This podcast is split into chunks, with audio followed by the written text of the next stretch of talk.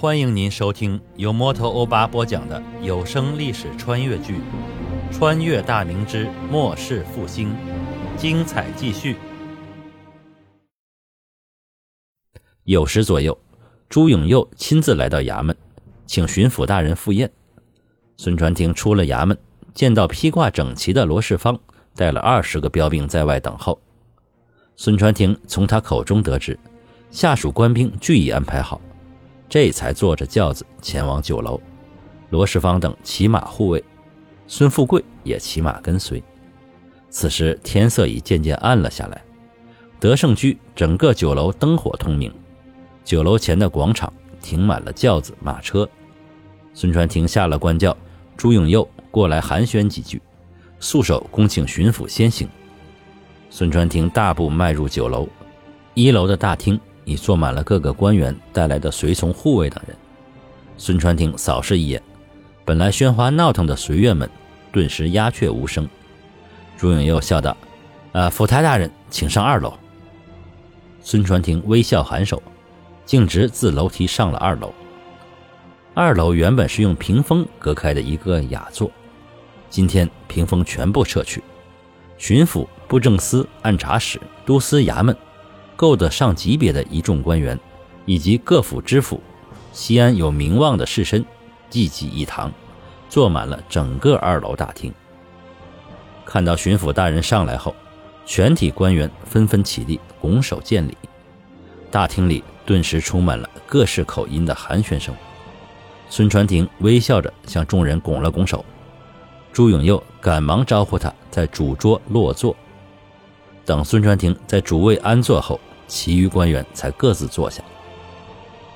朱永佑吩咐上菜，早已准备好的各式佳肴，不一会儿就布满了席面。孙传庭眉毛微微一皱，随即舒展开。朱永佑端起酒杯，站起身来，轻咳一声。所有的官员目光齐刷刷地看向他。他开口道：“今天新的巡抚孙大人就任，久仰孙大人美名。”孙大人代天巡抚陕西，实乃陕西之福，也是我等下级之福。来，大家共同举杯，欢迎巡抚大人的到来，饮胜。官员们再一次起身，端起酒杯，纷纷攘攘的热闹异常。孙传庭笑着站起来，端起酒杯。本官初到陕西，对本省的情况了解甚微。以后还望各位多多协助，我等群策群力，剿灭刘贼，安抚百姓，以让圣上安心呢。说完，将酒杯中的酒一饮而尽，众官员也附和着把酒干了。随后，朱永佑宣布各桌随意，大厅里逐渐又热闹起来。虽然一省为官，但职责不同，很多官员平素甚少见面。如今有机会坐在一起，便各自寒暄介绍起来。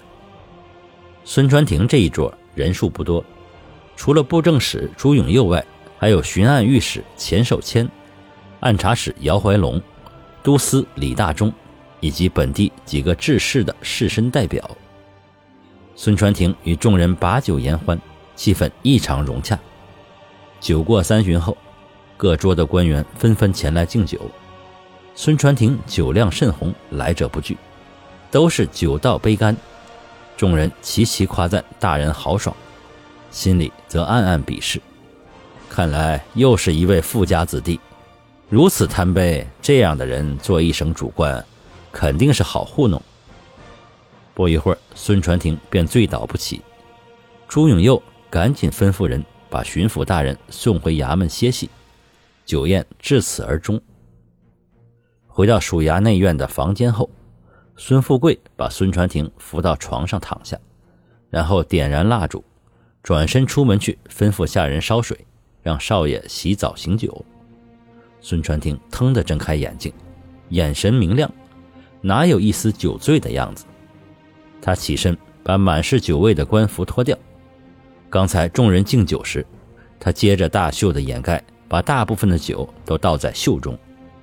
他穿着中衣在房间里走动起来，一边踱步思考着刚才酒宴上众人给他的第一印象，巡按御史钱守忠沉静严肃，敬酒时也只是礼节性的说了几句场面话。按察使姚怀龙豪迈大方，不拘小节；都司李大忠则是小心谨慎，没有多言。几名士绅则是阿谀奉迎，满口恭维话。布政使朱永佑因是京官出身，所以自然洒脱，与孙传庭相谈甚欢。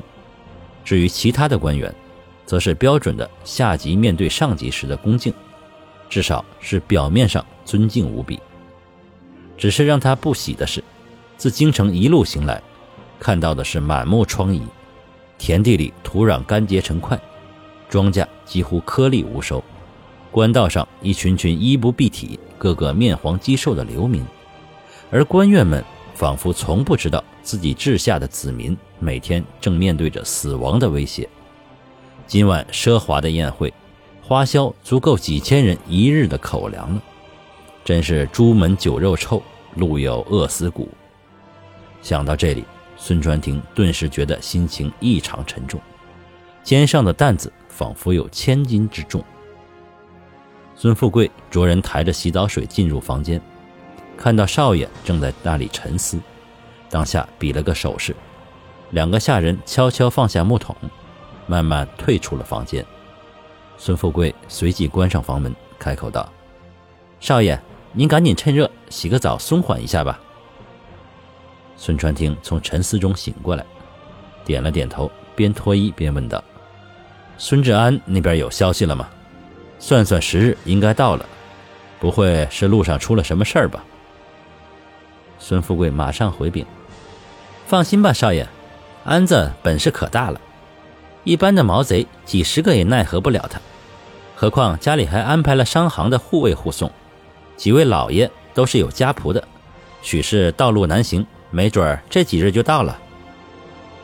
孙传庭洗完澡后一夜安睡，清晨起床后简单的用过早餐，穿好官服就要前面去办公，正要出门，一阵急促的脚步声传来，随即孙富贵兴冲冲地跑进院子，高兴着嚷道。少爷，孙志安和各位老爷已经到了，现正往内院而来呢。孙传庭闻听也是异常喜悦，一个好汉还要三个帮，自己现在正是急需帮手的时候。不一会儿，脚步嚷嚷，庄元周当先迈入院子。他三十余岁，代州人士，白面微染，性格豪爽大方，家境富裕，二十几岁就中了举人，然后参加了几次春闱。竟是在位重视。孙传庭辞官回归故里后，庄元周慕名前来拜访，二人初见之后言谈甚欢，对时局朝政的很多看法都有相同之处。几次交往过后，已经成为了知己。庄元周对孙传庭的见识大为佩服，相信孙传庭这样的人才不会被埋没。两人相约，将来孙传庭出事后，庄元周。必定前往辅佐，没想到这一天终于到来了。感谢您收听由摩托欧巴播讲的历史穿越剧《穿越大明之末世复兴》，欢迎加入我的八分圈，下集精彩继续。